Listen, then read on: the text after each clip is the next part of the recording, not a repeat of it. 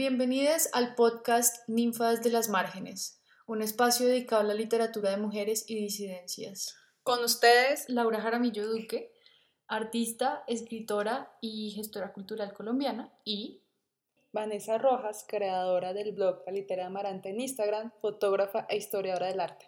Hoy nos acompaña mi querido Federico Ibanco, a quien tengo hoy el honor, o tenemos hoy el honor de poder entrevistar para poder hablar sobre letras africanas y sobre sus trabajos eh, en, en, esta temática.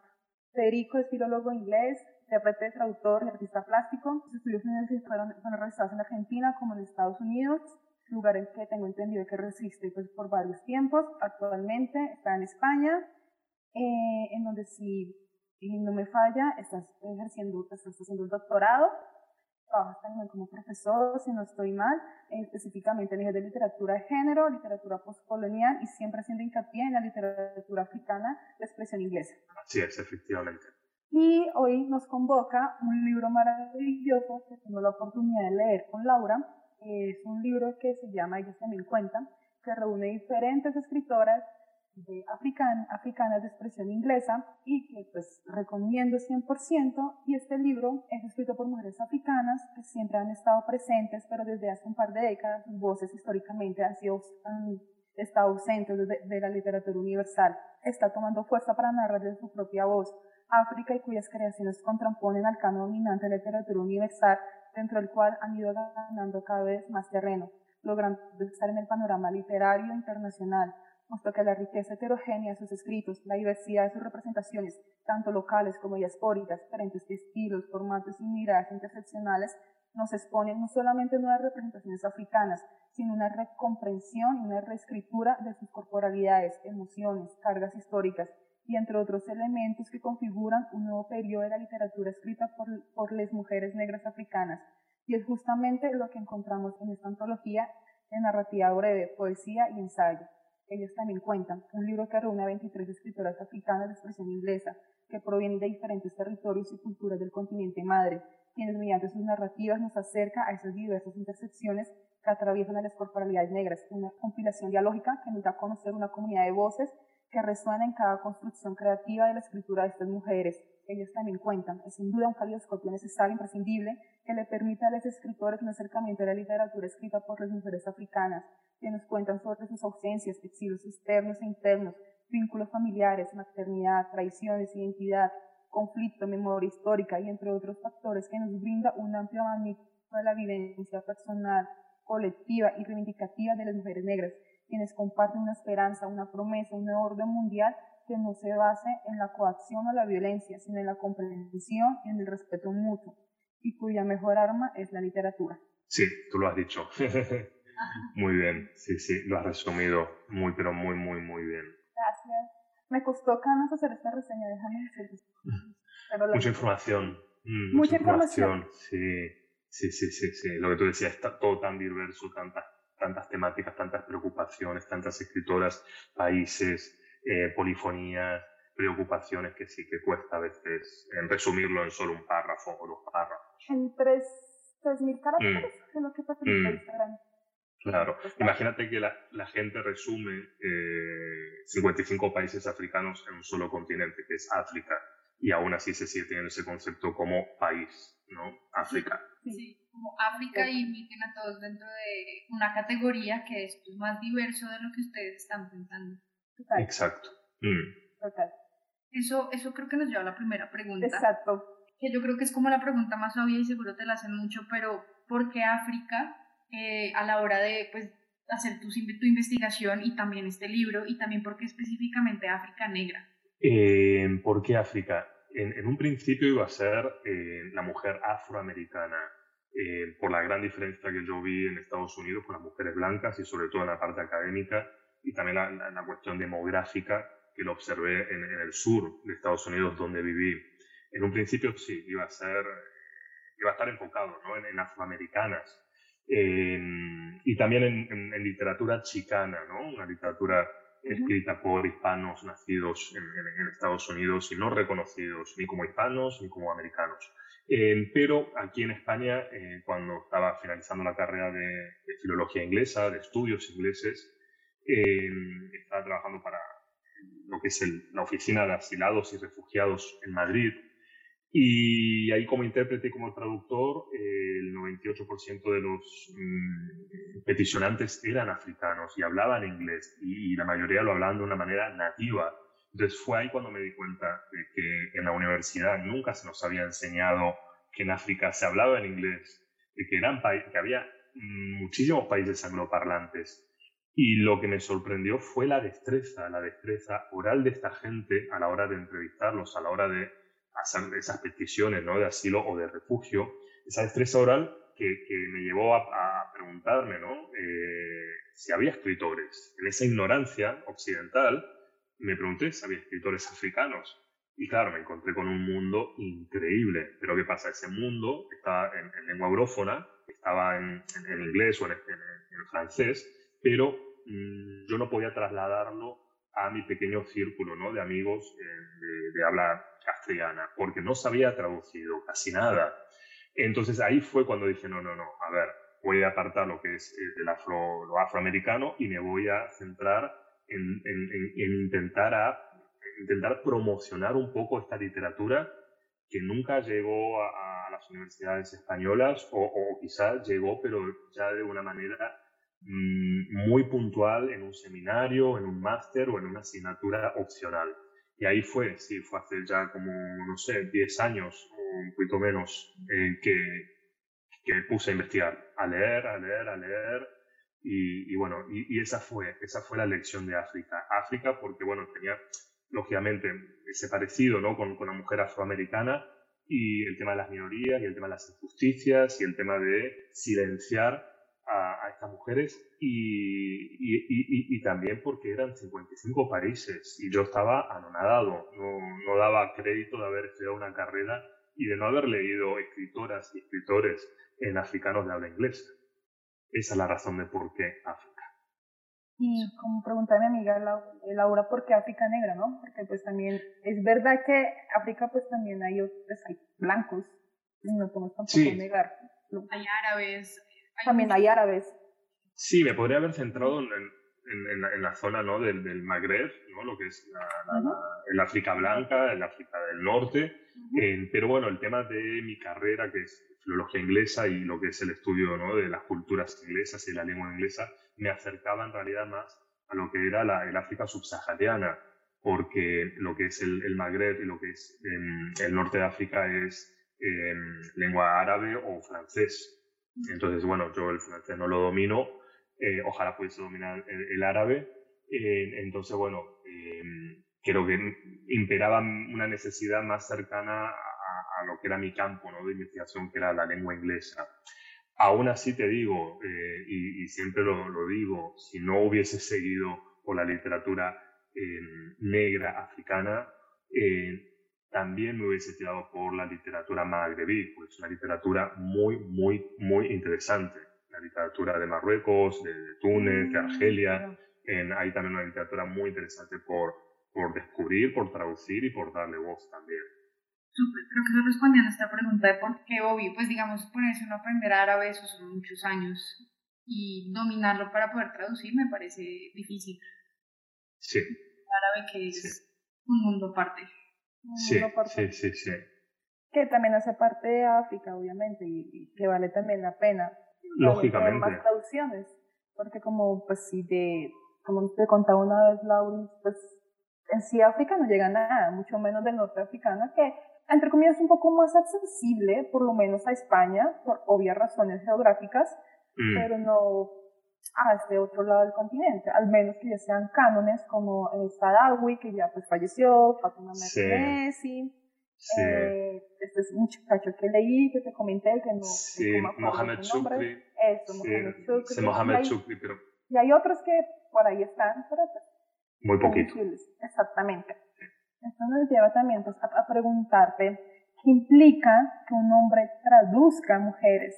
Eh, yo creo que es la, la, la, necesidad. Creo que hay una necesidad, pero que no pudo o no puede ser cubierta lamentablemente por cuestiones económicas, factores económicos de lo que significa traducir hoy en día un libro, eh, y también por una cuestión de mercado editorial y de interés de lectores. Es verdad que quizá hay gente que me puede tachar de, a ver, estás traduciendo a mujeres y negras, no eres ni mujer ni eres negro. ¿Qué estás tú ahí metiéndote, intentando no sé, eh, y, yo sé que se puede pensar y creer eso, y, a veces lo he percibido también, ¿no? En, algunos centros, ¿no? De, afrodescendientes, donde quizá no me sentí cómodo porque era el, el, occidental blanco intentando, no sé, meterme en, algo que quizá, no sé, puede ser que quizá para ellos no, no corresponda, pero es que si no lo hubiese hecho yo, ¿por qué no lo hizo alguien antes o una mujer antes? ¿Por qué tuve que publicar en el 2017 estas escritoras eh, después de tres años de investigación y de traducción y de selección y de pedir derechos, estar un año y medio buscando a familiares de escritoras? ¿Por qué no lo hizo otra persona, también negra, mujer, traductora? Pero porque justamente mm, hay un, lamentablemente muchas piedras en el camino y está la parte de interés, la parte de económica, las editoriales apuestan por grandes escritores, eh, sobre todo si van a invertir una gran cantidad de dinero en una traducción. Entonces, bueno, eh, sí, tengo quizás ese handicap, ¿no? De ser hombre blanco. pero bueno, siempre intento decir, bueno, pero soy de Argentina, no es lo mismo, no soy europeo, eh, también soy sudamericano. Sí, no es lo mismo, eres de nuestra tierra, totalmente de acuerdo. También hay, Exacto. hay que también deconstruir que no es lo mismo ser una persona blanca latina a ser una persona blanca europea o norteamericana, que es completamente distinto y que todo el mundo siempre termina homogenizando cuando pues la realidad empezando histórica es completamente distinta. Mm, sí, sí. Pero lo que tú dices, sí, eso se nota, se nota mucho en los congresos en Europa, donde hablamos de literaturas africanas y lamentablemente en la mesa en los congresos somos todos europeos y blancos. Sí. Total. Es muy común que eso suceda, la verdad. Pues también porque, eh, no sé, digamos, pues un caso así, un poquito salido de los caballos. Había un antropólogo acá en Colombia que se iba a un congreso en África eh, creo que era en Nigeria, y la universidad dijo, no, nosotros no financiamos congresos a África porque usted qué va a hacer allá, y es como, pues no sé, me especializo en antropología mm. y un montón de cosas relacionadas al tema africano, al tema afro, al tema negro, pues porque no me puedo ir a Nigeria al congreso, si es igual de válido a un, europeo, a un europeo y cosas así, o sea, como que esos accesos también se vuelven un poco complicados y al final del día, pues no me sorprende mucho que un congreso sea sobre África en Europa sea la mayoría de blancos, pero pues espero que eventualmente haya un mix de, de razas y de orientaciones de todo tipo en esos congresos. Lo haría mucho más enriquecedor. Sí, sin lugar a duda, por supuesto, sobre todo para nosotros. Sí, y, y te digo, en este momento estoy, empecé dos meses a, a colaborar con la Sociedad eh, Finlandesa Africana, es una, una asociación que, que, ya tiene como unos 50, 60 años en, Helsinki, en Finlandia, y ahora, bueno, le están dando una imagen nueva a, la, esta sociedad ¿no? o asociación, y, y, bueno, quieren promocionar las letras africanas, y, y, me contactaron ellos hace dos meses, estoy colaborando con, con, con ellas, eh, hay gente blanca, hay gente negra, pero la presidenta, la persona que lleva esto, es una persona negra y, y, ha llegado a mí, a España, justamente a un hispano parlante, a, pedir auxilio y a decirme, Fede, no tengo nadie aquí que me pueda ayudar con las letras africanas, por favor, ocúpate tú. Vamos a hacer un blog, vamos a escríbeme unos reports, unos... Y ahora, bueno, estamos, haciendo un festival virtual que empieza en mayo hasta, hasta junio.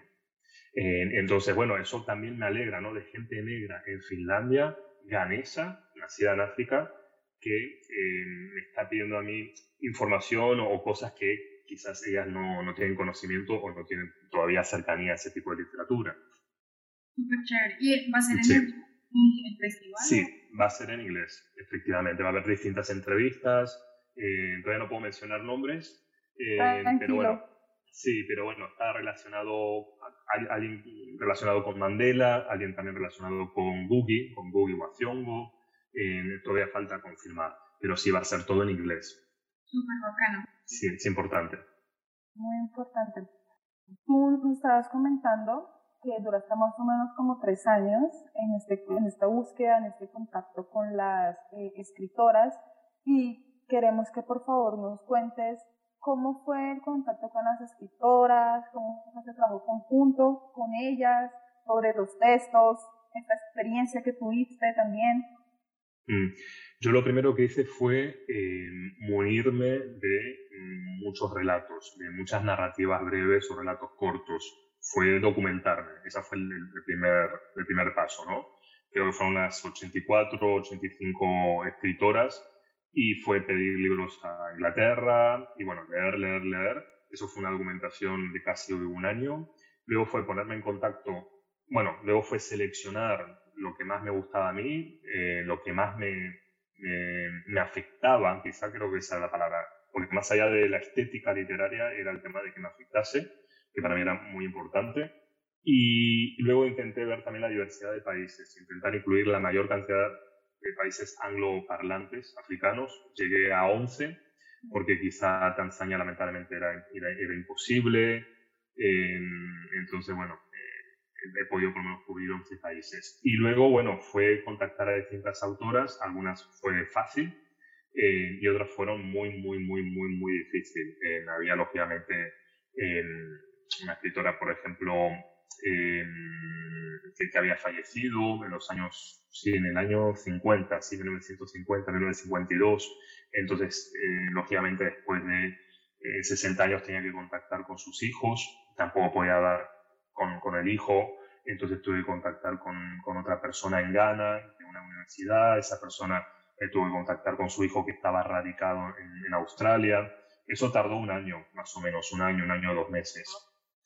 Eh, sí, entonces bueno, ha sido muy, muy, muy difícil. Em, luego, por ejemplo, em, con Ifia Maudimi, em, ella está viviendo en Estados Unidos, pero bueno, ella como que, bueno, no contesta mucho los correos, entonces me tuve que hacer de amigo de su sobrino a través de Facebook, que su sobrino vivía en, en New York.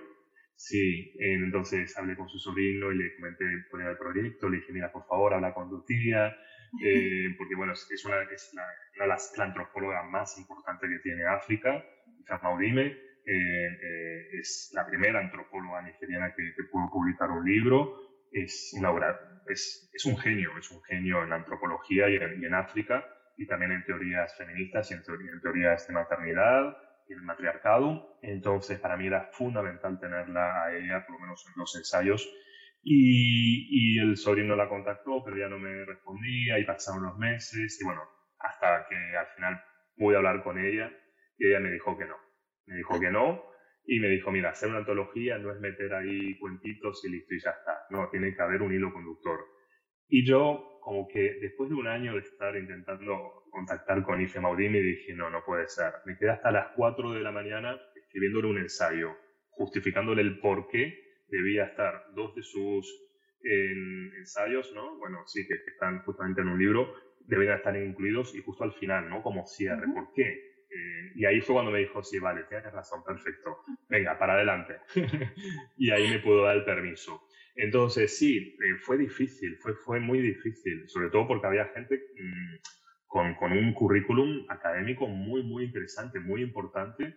Y, mm, y, bueno, y, yo que, que, era nadie, o que soy nadie, que era la primera vez que publicaba algo en España, en un país hispanoparlante, entonces claro, para ellos era también algo desconocido.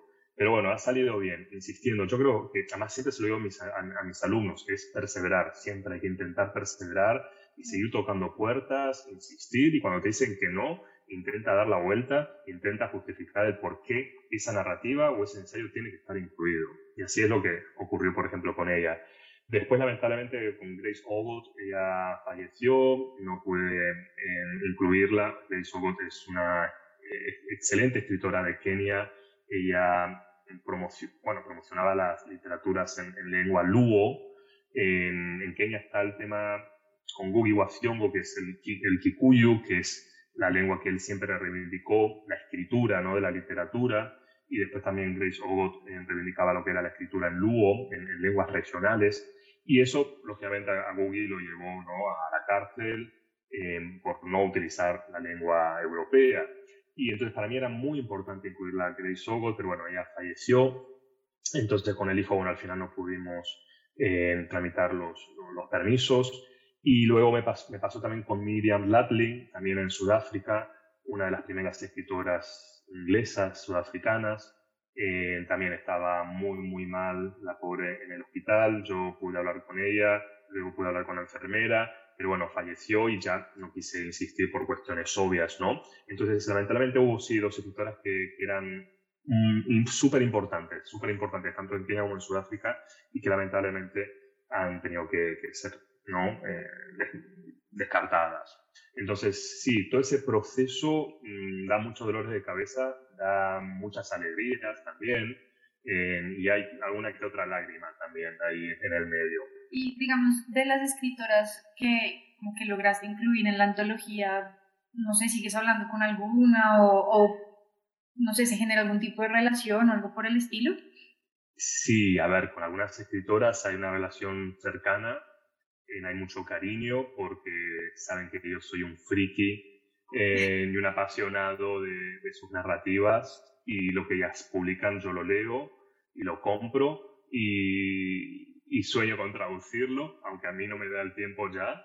Entonces, sí, hay con escritoras que se tienen una muy buena relación yo creo que tenemos una idea equivocada o errónea, ¿no? De, hay una gran, gran distancia entre el lector y el escritor. Y yo creo que al menos a mí lo que me han demostrado ellas no es tan así. Es súper, súper cercano. Em, y bueno, con, con, por ejemplo, hay otras escritoras que quizá, bueno, son más formales, que no hay tanta relación, que son quizá más, más frías, más secas. Entonces, bueno, como que yo tampoco insisto, ¿no? Eh, pero, por ejemplo, Wami, Wami Molefe es una de las escritoras con la que más tengo relación y esa relación hizo, y esa pasión por su literatura hizo que yo entrase otra vez a, traducir en justo la segunda colección de, relatos que se centran únicamente en esta escritora, ¿no? Eh, Me cuéntaselo al sol, claro, es justamente Wami Molefe y ella participa en ellas también cuentan. Y yo con ella siempre he tenido mucho contacto, cada dos semanas, tres semanas nos escribíamos, eh, charlábamos, ella me decía, bueno, ha salido esta escritora que es poeta en Botswana, te mando un vídeo, fíjate, yo cogí el libro porque, bueno, era, era sobre um, spoken word poetry, es la, poetry, la poesía esta que es narrada, ¿no? Y yo me lo llevé justo eso al, al, colegio donde daba clases para los alumnos, hicimos un proyecto también sobre el spoken word poetry entonces, como que eh, esta escritora sí me acerca, me acerca a la literatura de Botswana y cuando leí su colección dije, no, esto se tiene que traducir. Tardé un tiempo en el, en el proyecto, eh, tardé un año en, traducirlo por cuestiones obvias, ¿no? De, que, bueno, el trabajo tampoco me lo permite. Y entonces, claro, claro, lo que hace es eso, que tú tengas, yo seleccioné estas escritoras y sigo apostando por ellas, no queda solamente en ellas también cuentan, ¿no? Sigo apostando por sus narrativas. luego también con Ayesha, Ayesha Harunata. Ayesha Harunata em, ya tengo como cuatro novelas, ahora sale la quinta novela.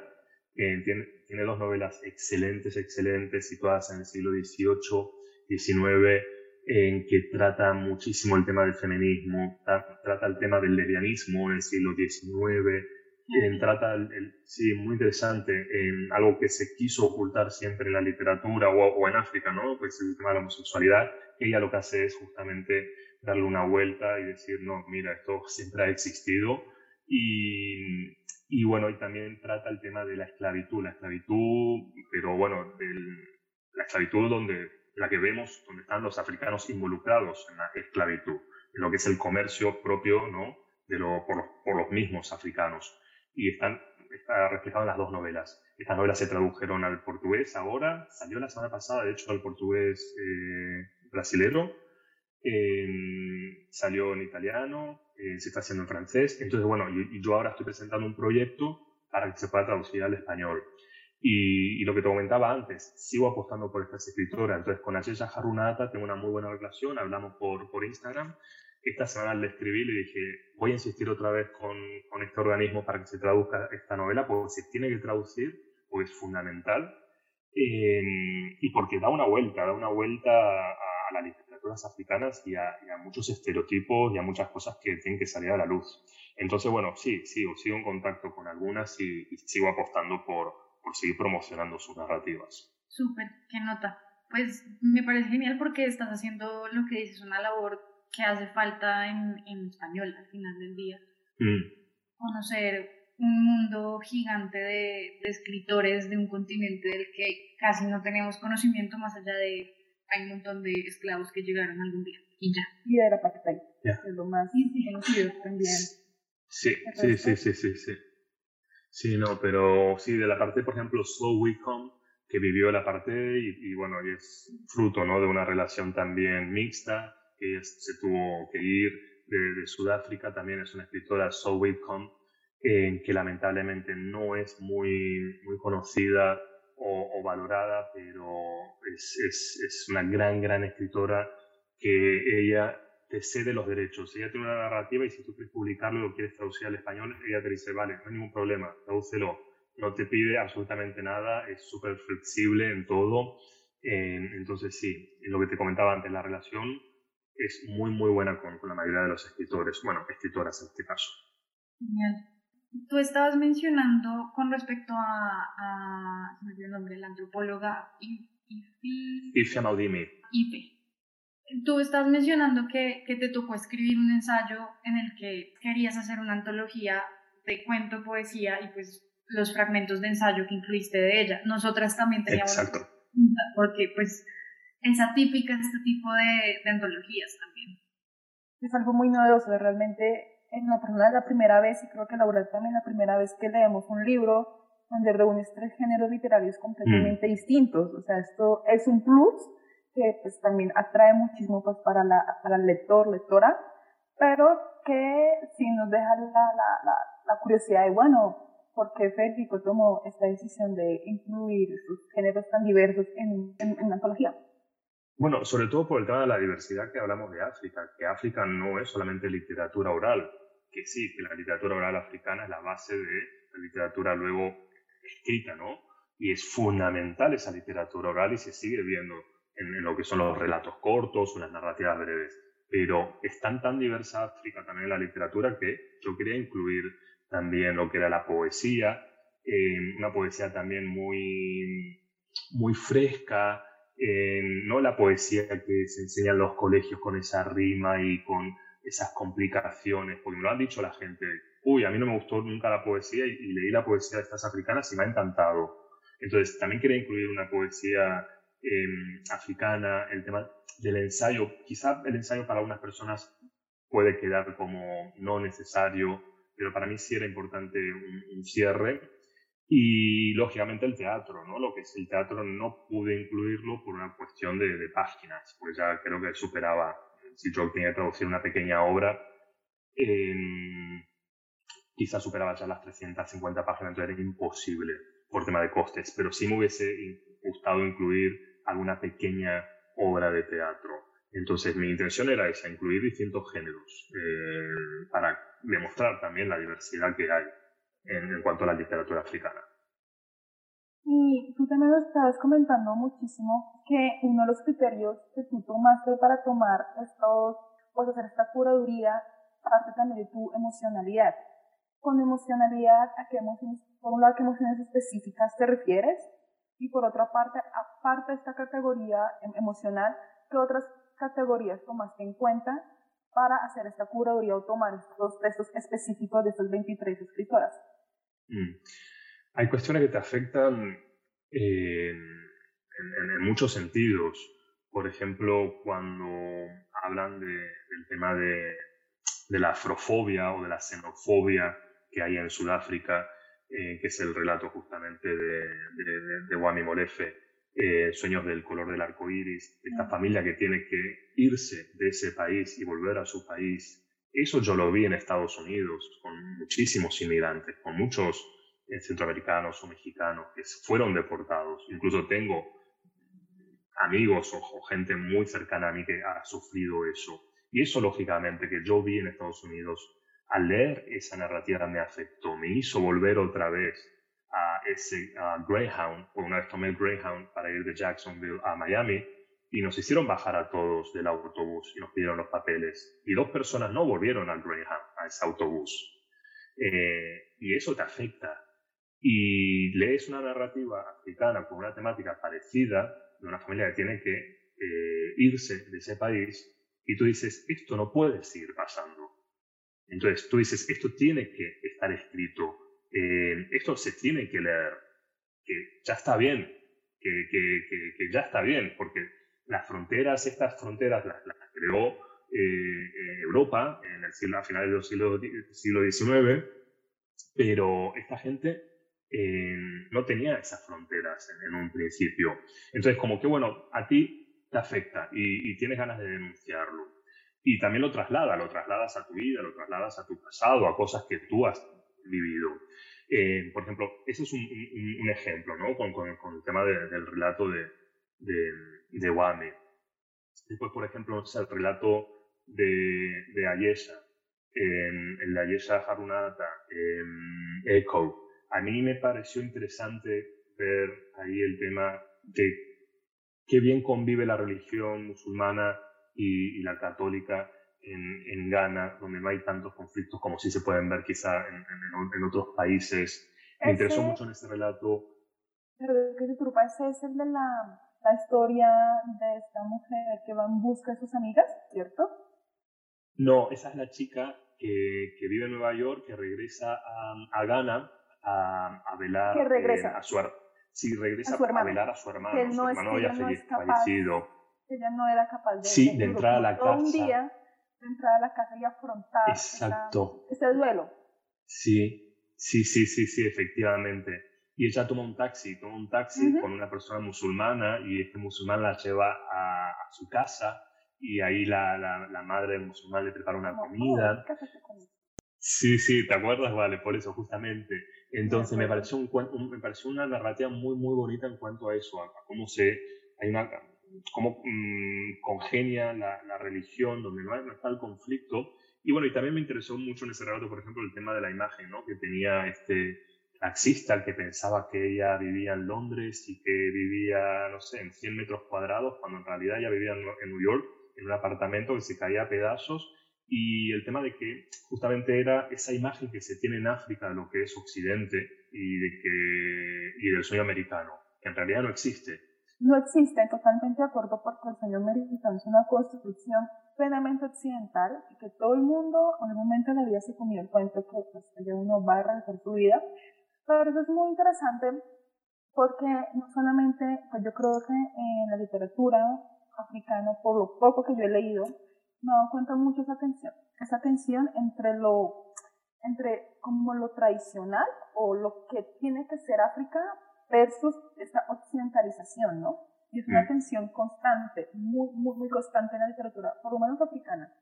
Sí, sí, sí. Y lamentablemente al día de hoy se ha idealizado y se sigue idealizando Europa y, Estados Unidos.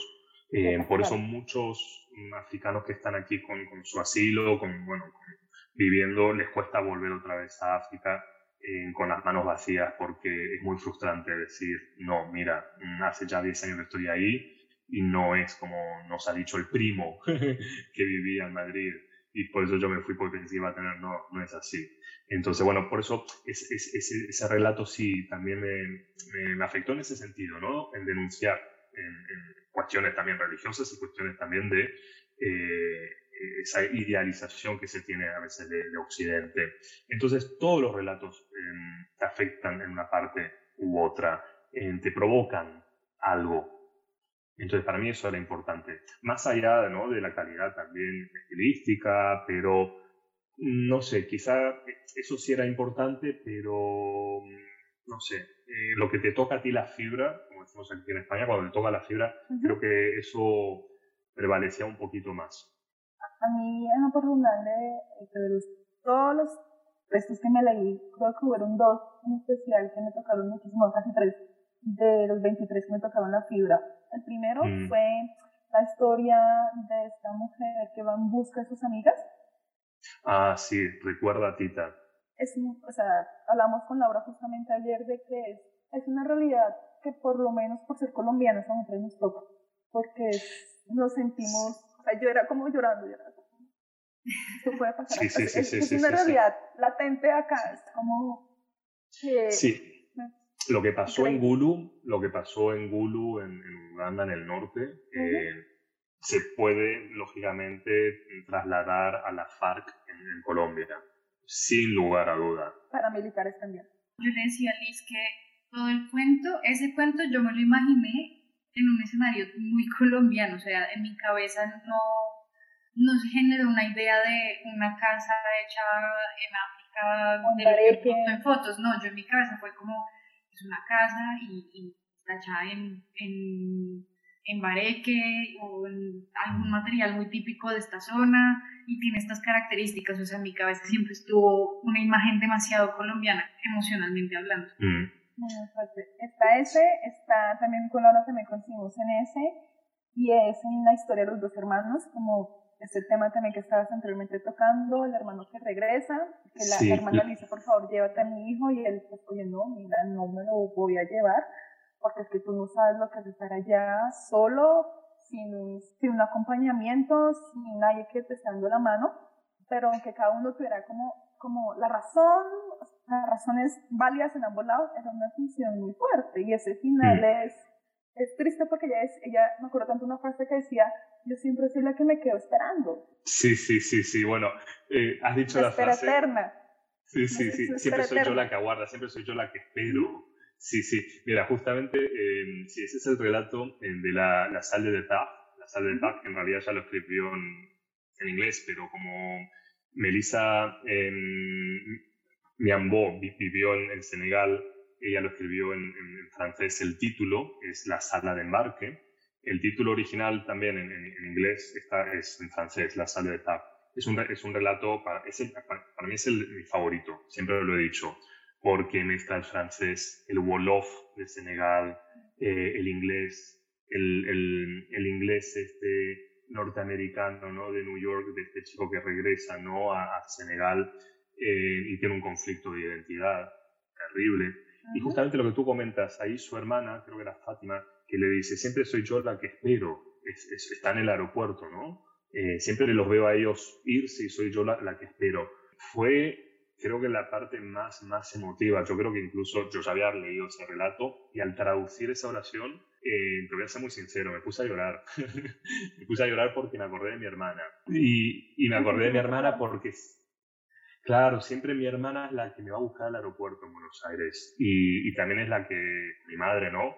La que mm, me, me lleva otra vez al aeropuerto y, me voy a España, ¿no? Y esto hace ya 16 años que sigo con, este, con esta rutina. Y cuando escuchaba a Fátima que decía, siempre soy yo la que espero, me acordaba de mi hermana, que es la misma situación, siempre está esperando que yo vaya a visitarla. Entonces sí, es un relato muy, muy, muy bonito y, y toca muchísimos temas, muchísimos conflictos. Totalmente de acuerdo. Ese, ese y el otro que me gustó mucho, que no sé si Laura coincide, creo que son dos textos que reúnen como todas estas tensiones que se viven tanto en África como a nivel, digamos, universal. El otro que, a mí que también me impactó mucho fue el de la mujer embarazada que, ah. que, la, que la familia, el esposo no la quería porque ella pertenecía a otra tribu o a otra comunidad. Y creo que es una tensión muy latente en África, eh, donde siento que todavía no hay, unas, no hay un proceso de reconciliación de todas estas, mm. de todas esas adversidades, de todos estos, eh, no sé cómo decirlo, como de todos estos odios que quizás viven. Y yo creo que esta historia logra reflejar esas tensiones también, que siguen siendo muy vigentes, creo yo.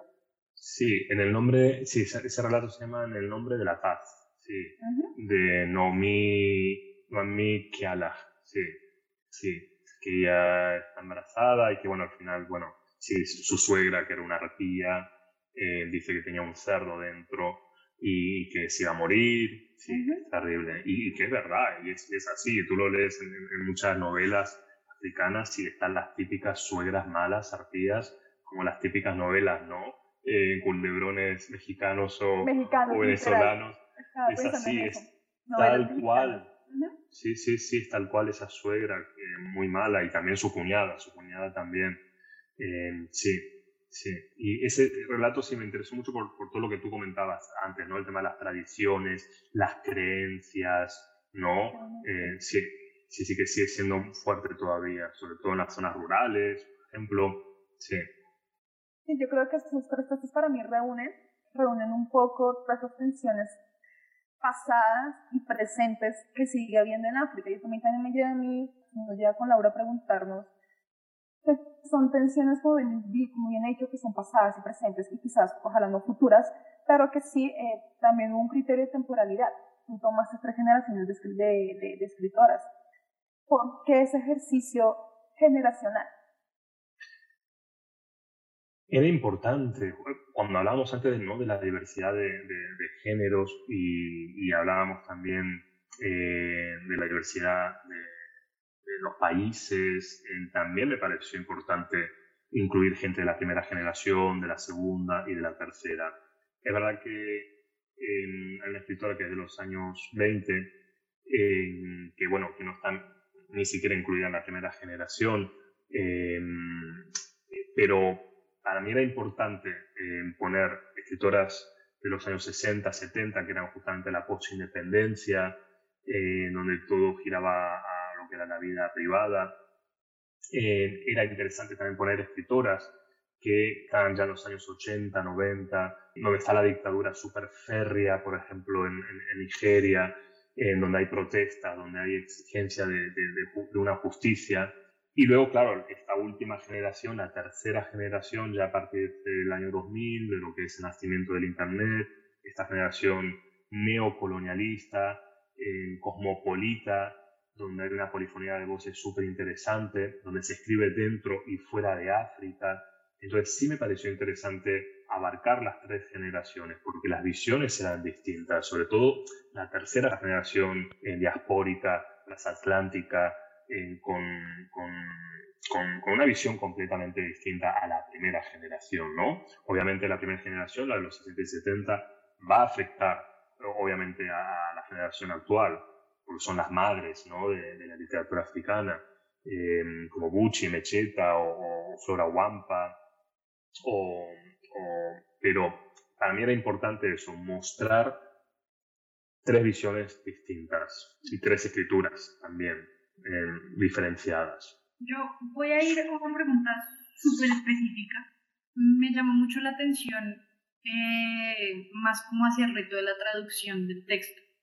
Y es un poema que se llama Lección de Geografía Primaria, que mm, tú pusiste una nota al pie de página explicando por qué habían unas partes del poema que estaban inclusivas y todo el tema. Entonces, mi primera pregunta obviamente fue, ¿cómo fue este proceso de traducirlo al español? Eh, ¿Eso en qué afectó el poema, obviamente, en su versión hispana. Y adicionalmente, ¿cómo hiciste para la parte del crío? O sea, yo me quedé como trabajo con la, escritora, o alguien sabía crío y le enseñó, o... Mm. Uf, muy difícil. Es un reto. Eh, ese, ese tema eh, de lección de geografía de primaria de Gladys Caselli Hayford eso es un podcast, eso es para otro podcast, porque tiene muchísima, muchísima historia. A ver si, te la, puedo, a ver si la puedo resumir. Eh, Gladys Caselli, de Sierra Leona, ella nace ahí, pero su familia es de Ghana. Su madre es de Ghana, su madre es la primera escritora angloparlante que publica. Em, su madre fallece, sí, ella fallece, creo, sí, creo que fallece antes que su después que su hija, creo que su hija fallece antes.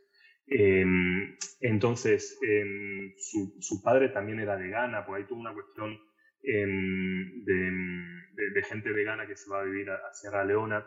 Entonces, Gladys Cassidy Hayford en, los años 20 publica este poema.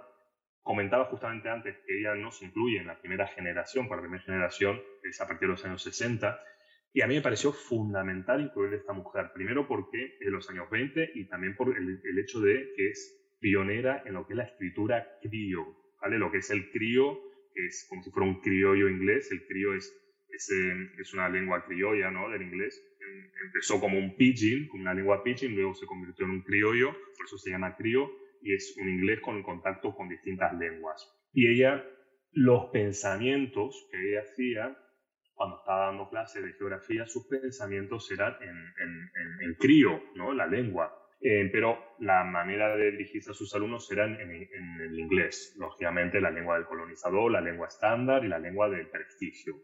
¿Qué pasa con, esta, con, esta, con este poema? En la parte que está en cursiva, que está en crío, yo podía entender la idea, pero mm, no podía tomarme la libertad como, como traductor de em, deducir. No, yo tenía que ser preciso, tenía que ser exacto de lo que ella decía. Es verdad que yo había mm, leído un poquito de crío, de crío de Ghana, crío de Nigeria y también de Sierra Leona, eh, porque había hecho justo un, un paper, había hecho bueno, un trabajo con las diferencias de los críos, de los, del inglés criollo de esas tres regiones, pero para mí mm, era mucha, mucha responsabilidad y tenía miedo de meter la pata. Contacté gente de Sierra Leona y, no me pudieron ayudar, no me pudieron ayudar. Eh, y bueno, fue un poema que yo lo aparté, lo dejé ahí un año, eh, no sabía si se iba a publicar. Y a mí me interesaba muchísimo, muchísimo porque era de los años 20, era muy, muy Em, reciente la escritura en esa época, ¿no? Es decir, en, cuanto a mujeres, es verdad que se, escribía en el siglo XIX, pero se escribía ya con fines em, antropológicos o, de investigación, ¿no? Pero lo que es literatura en los años 20 no era tan común. Y para mí era fundamental tener a Gladys Hasseldy Hayford en antología.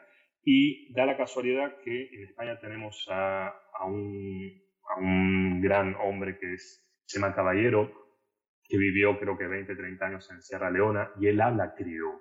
Chema Caballero era un misionero estuvo con, con los niños soldados intentando ¿no? Eh, recuperar niños soldados en, Sierra Leona. Y claro, yo a él lo seguía por las redes, leía lo que le escribía, pero claro, me da muchísima vergüenza contactarlo y decirle, mira, por favor, tradúceme lo que dice Caselli Hayford en, en crío, por favor, era imposible. Y la cosa que, bueno, eh, ya me faltaba una semana como para publicar la antología y, da la casualidad que me lo encuentro a Chema Caballero en el metro. Me lo encuentro a él en el metro de Madrid. Sí, sí, sí, sí, sí. Lo vi y dije, no, no puede ser. Qué bueno. no, no, no. El mundo como habla. Eso es. me ayuda. O sea, el universo literalmente dijo como conspiró a tu favor. Sí, sí, sí. Se alinearon, se alinearon los planetas. Lo miré y saqué el móvil y digo, espera, espera, voy a buscar una foto de él. Digo, no, es él, es Chema Caballero. Y me acerqué y le dije, perdona, ¿tú eres Chema Caballero? Y se como que se asustó, me dice, sí, sí. Le dije, mira, perdona, le digo, que eh, estoy justo a una semana de mandar esto a la, editorial. Le digo, tengo un poema con crío, siempre me ha dado mucha vergüenza eh, contactarte por privado. Y me dice, no, no, por favor, no hay ningún problema, te puedo ayudar. Me dio su tarjeta. Bueno, ese día le mandé a la noche en esas líneas, le mandé el poema él me lo tradujo al día siguiente, lo que decía en crío, y, lo pude publicar. Así que, por eso te digo, tiene mucha, mucha historia, mucha casualidad. Al final termina siéndome amigo de Chema Caballero. Chema Caballero presentó esta antología. De hecho, en Madrid la, la, la, presentación la hizo él, que me ayudó, y es un gran amigo. Ya pasaron varios años eh, y, y, es un gran, gran hombre es, la verdad que es fantástico poder trabajar con él. Y también él está metido en la literatura y bueno, así que bueno, ha sido todo casualidad o causalidad quizá. Creo que, esa, creo que este tiene una gran historia detrás. Sí, sí, sí, sí, sí, justamente Vanessa, lo que te comentaba antes, ¿no? De ser perseverante, lo que te decía, ¿no? Que no te rindas, eh, va a salir adelante, de una manera u otra va a salir. Aquí no solamente fue perseverancia, aquí también como dijiste, los planes se alinearon a tu favor. Sí, sí, también, también, también. Así que bueno, Laura, lo que tú me comentabas, ¿no? Laura, de, ese poema tiene mucha, mucha, mucha historia detrás. Y, y, sobre todo eso, lo que hablaba del pensamiento, este pensamiento en, su lengua, ¿no? La lengua crío, que es la lengua materna, ¿no? Eh, la lengua que ella maneja, pero claro, no es prestigiosa esa lengua en una clase, en esa época, pues una época colonial. Entonces era importante reflejar ahí eh, la lengua estándar, la de prestigio y la de no prestigio, y la diferencia y lo que eso produce ¿no? en, los, en los chavales, en los alumnos. Total. Esto también me lleva a mí a preguntarme un poco, como, como ya te comenté anteriormente, una de las canciones que me siento mucho que no solamente en estos libros, sino los pocos libros que, he podido hacer de, de África, son estas tensiones de lo propio y lo, y lo occidental, lo ajeno, si se puede llamar así. ¿Tú cómo crees que se pueda conciliar los mundos del migrante con el del hogar, con el propio en la literatura? ¿Cómo se puede conciliar el, el migrante? El mundo de, de los migrantes, el mundo de la diáspora, el mundo está fuera de, de su tierra, con justamente con, con, con su propia tierra. Es difícil, es difícil conciliar, sobre todo cuando mmm, te están repitiendo a ti constantemente que tienes acento, que te preguntan de dónde eres, que no, que tú no eres de aquí, que tú eres de allá, pero cuando tú vas allá, tú tampoco eres de allá, eh, porque me pasa a mí cuando voy a Argentina y, y tampoco me, me, consideran más español que argentino, y aquí me consideran más canario o andaluz que, que, que, que argentino, entonces por eso te digo, es, es difícil conciliar eh, y, y, entras en un conflicto ¿no? de, identitario, quién soy, eh, o no quiero ser nada, simplemente quiero ser ciudadano del mundo y que me dejen en paz, que dejen de preguntarme del acento, que dejen de corregirme si pronuncio de una manera u otra, si utilizo una palabra del castellano antiguo porque es algo típico quizá de Argentina y se perdió aquí, no es que sea una palabra eh, de Sudamérica, no, se ha perdido en el español de aquí. Entonces, yo creo que lo mismo pasa con muchísimos africanos que viven esa diáspora y que tienen ese conflicto de identidad. Es muy difícil, es muy difícil sentirse ¿no? Eh, propio de, de, de, ese sitio, porque te hacen sentir que tú no eres ese sitio por las diferencias, por las diferencias lingüísticas o, o, o de color o, o culturales. Entonces, mmm, yo creo que todavía nos falta mucho, mucho trabajo. Eh, primero, aceptarnos como somos, eh, con, que somos polifacéticos, que tenemos muchas, no sé, diversi somos diversos. Creo que deberíamos aceptarnos primero ahí, por ahí y, y luego eh, reeducar, reeducar a la sociedad, eh, reeducar a, a, desde el colegio al tema de la aceptación, el tema de, de las diferencias. Eh, entonces yo creo que, que sí que es, es, difícil, es muy difícil.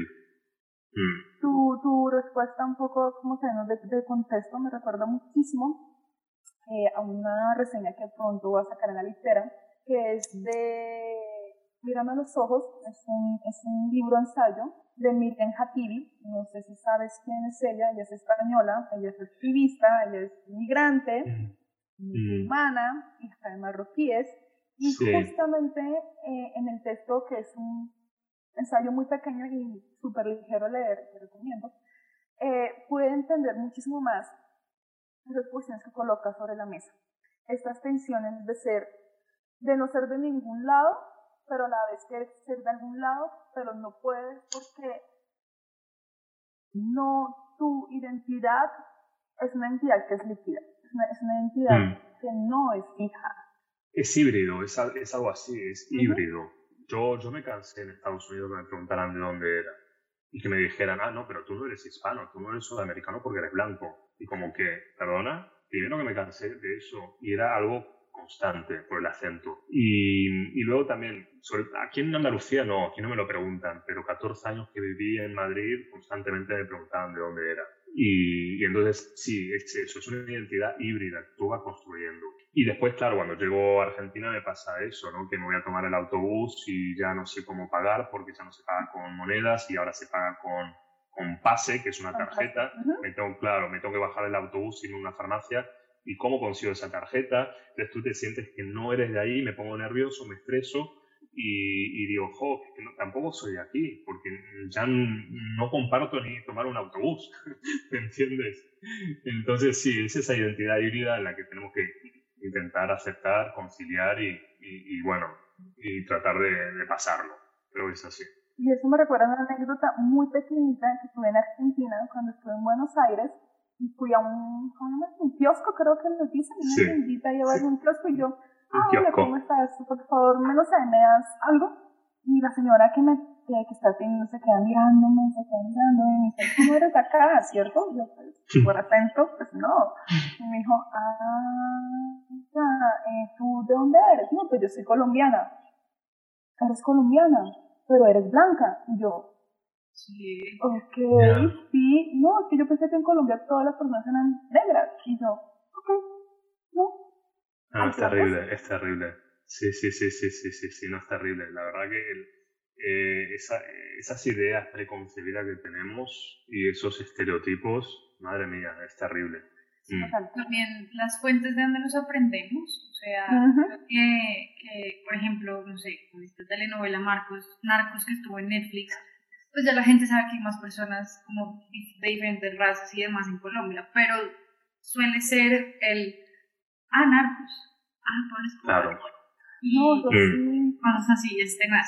esa es la desgracia. a través de algo negativo, claro. Esa es la desgracia del colombiano. Uno va a cualquier parte del mundo y dices que sos de Colombia y una vez es como, bueno, y Pablito Escobar, y Claro. Ana Guerrero, como, ay, la verdad, otra Sí, sí, pues, sí, sí, hablar. lo- lamentablemente se relaciona, se, la- se relaciona con eso, con la droga y con el narco. No es mi caso, yo lo relaciono con el español, con la riqueza que tenéis vosotros en Colombia, en- lo, lo relaciono con eso, ¿no? Y con los colores también, con los colores eh, que tenéis en, en las ciudades, en las casas, sí, en Jericó Tienes y todo eso. a- a- a visitar. Jericó, Sí, sí, Jericó. Tengo una gana de ir a Jericó. No, Felipe, yo tengo una lista que le he enviado de lugares que que visitar a esta Es verdad, tierra. es verdad. O sea, tiene una lista Una- enorme. Sí, sí, sí. un viaje Es verdad. con- buena persona que es estudioso de la literatura negra, literatura africana, no puede faltar el Pacífico. O sea, el Pacífico Claro, bueno. es Mm. imperdonable para ti. Mm, mm. Sí, sí, por eso te digo, lo del concepto que tengo es de belleza. El concepto es cositas buenas, bien bonitas. ¿Me entiendes? Ese es el concepto que yo tengo. Lamentablemente, claro, el concepto que quizá tienen otros es algo negativo, que es lo del narco.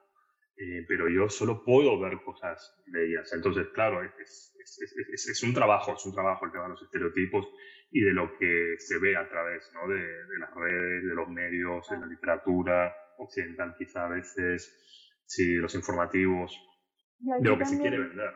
Totalmente, y ahí también respeto muchísimo mm, a esta española Siria, Siri, creo que se llama, la que escribió la carta del feminismo. No, no la conozco. Por favor, No. léete este libro, porque creo que ella, pues a grandes rasgos, ella lo que hace es justamente, yo creo que Laura ya está cansada conmigo, con, con ella, porque la hablo. Y es que ella me ha, me ha impactado tanto porque ella logra cuestionar este, todo este discurso occidental, o sea, cómo este discurso occidental ha calado tan profundamente en diferentes aristas. Sí. Y es imperdible esta mujer.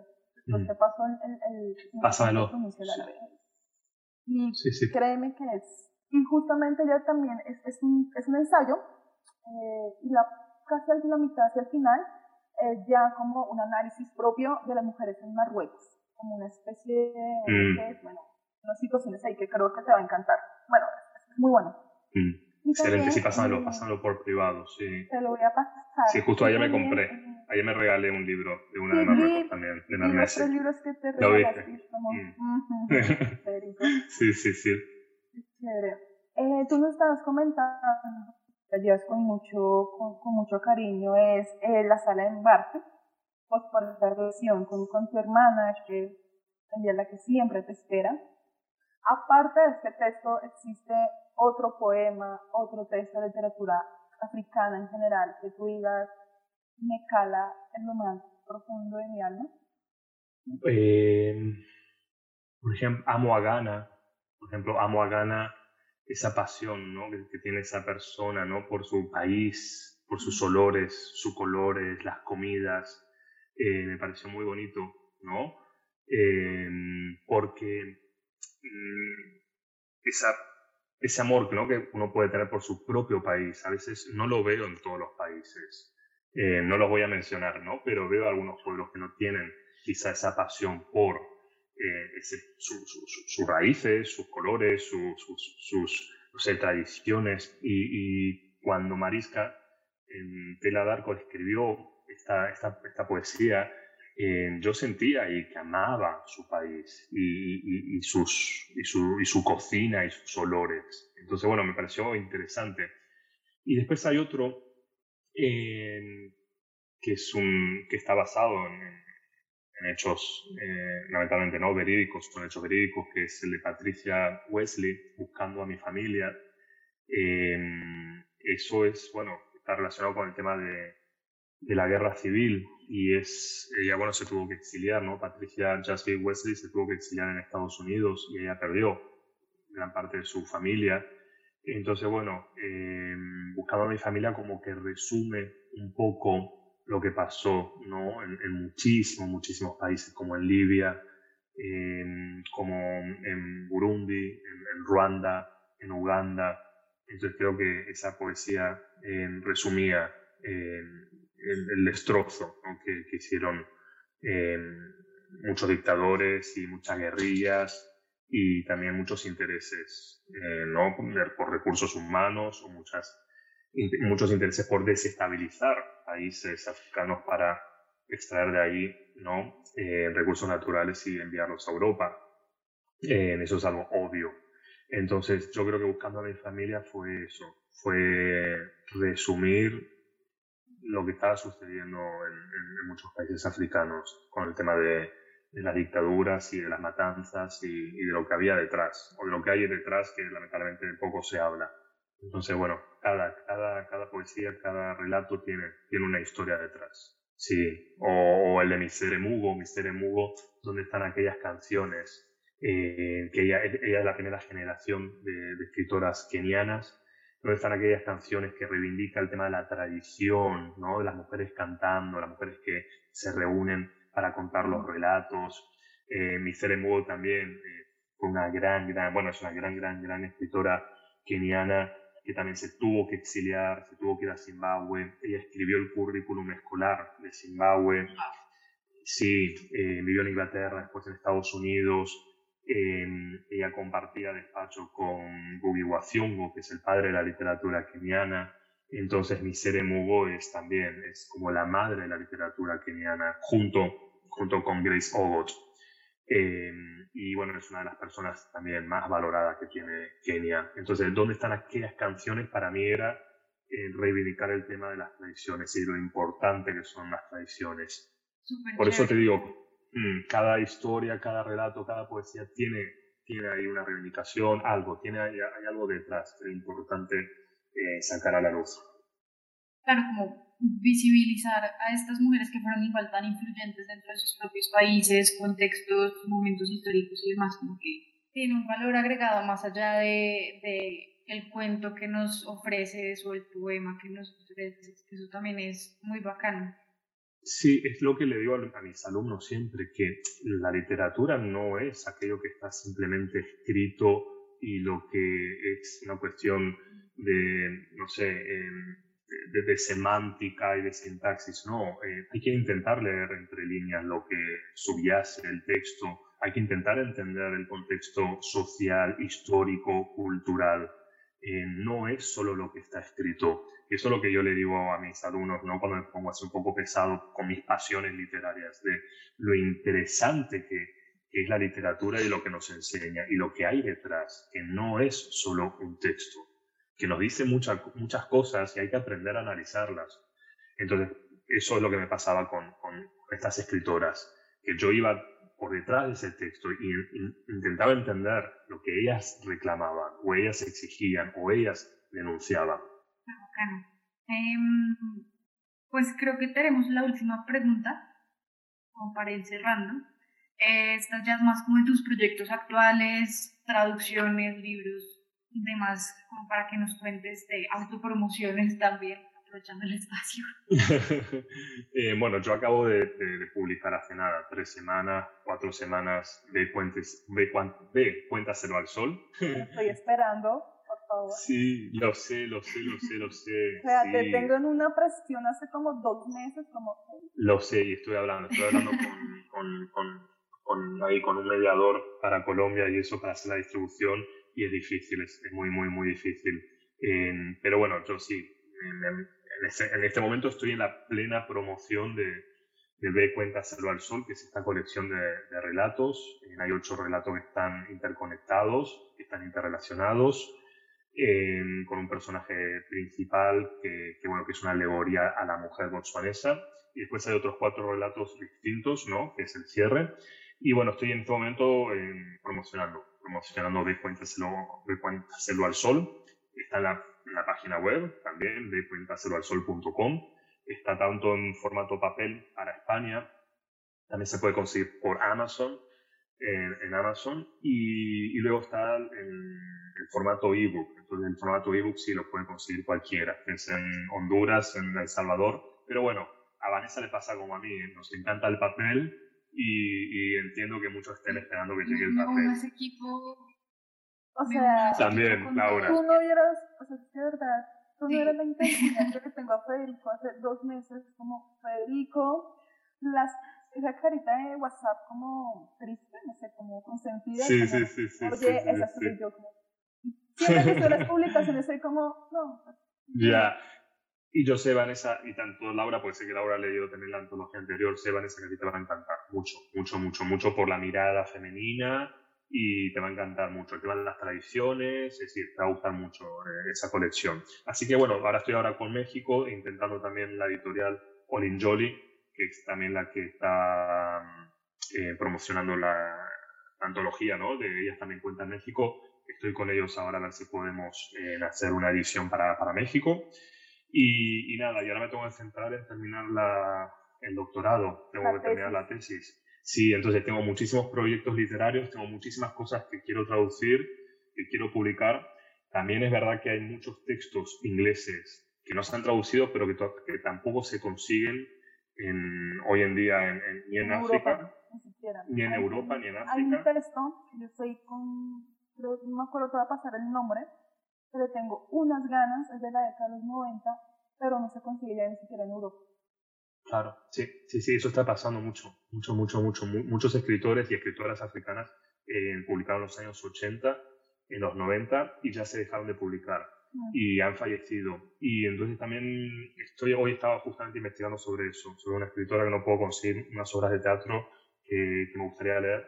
Y también me gustaría, sí, que, que, que, quede sobre papel, ya sea en español o en inglés, algunas obras o algunos trabajos de estos escritores. Pero bueno, necesito centrarme en la tesis. Así que nada, hasta julio estoy con el tema del seminario con México, estoy con mis clases en la universidad, estudiando clases de análisis de textos. Y luego nada, eh, ya tomaré ahí un, tiempín para escribir, que es lo que necesito. Muy bacano. Ojalá tenemos pendientes de, de, todo lo que salga. Sí, ojalá, ojalá, ojalá sea pronto. Sí, Solo dos curiosidades tengo para cerrar. La primera, em, ¿de qué es tu tesis de doctoral? Sí, mi tesis se centra en escritoras nigerianas, anglo-nigerianas, y se centra sobre todo en los estigmas que hay con relación a las mujeres infértiles o estériles a través de la literatura nigeriana.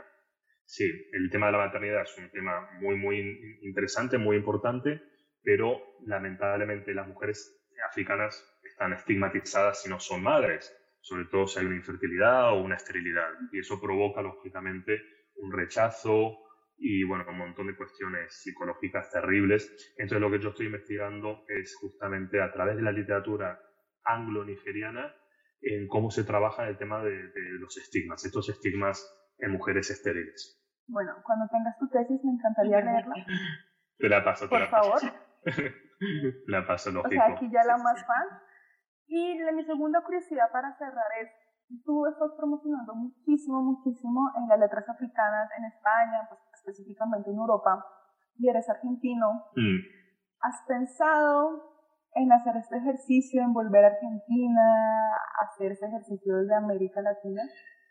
Me encantaría, lógicamente, sí, me encantaría. De hecho, ahora, este mes y medio de vacaciones que tengo, me voy a Argentina y voy a trabajar, voy a estar un poquito de vacaciones, pero voy a estar haciendo justo una, una residencia de investigación, colaborando con una universidad, la de 3 de febrero, justamente para promocionar. Eso es muy bueno. Ah, ¿la conoces? Pues Sí, la conozco ya unos Bueno, bueno, tú has estado en Buenos Aires, así que sí, el, eh, por el COVID no pude ir este verano pasado, pero voy a ir este verano y el próximo verano voy a estar un mes y medio, en el 21 y en el 22 también otro mes y medio.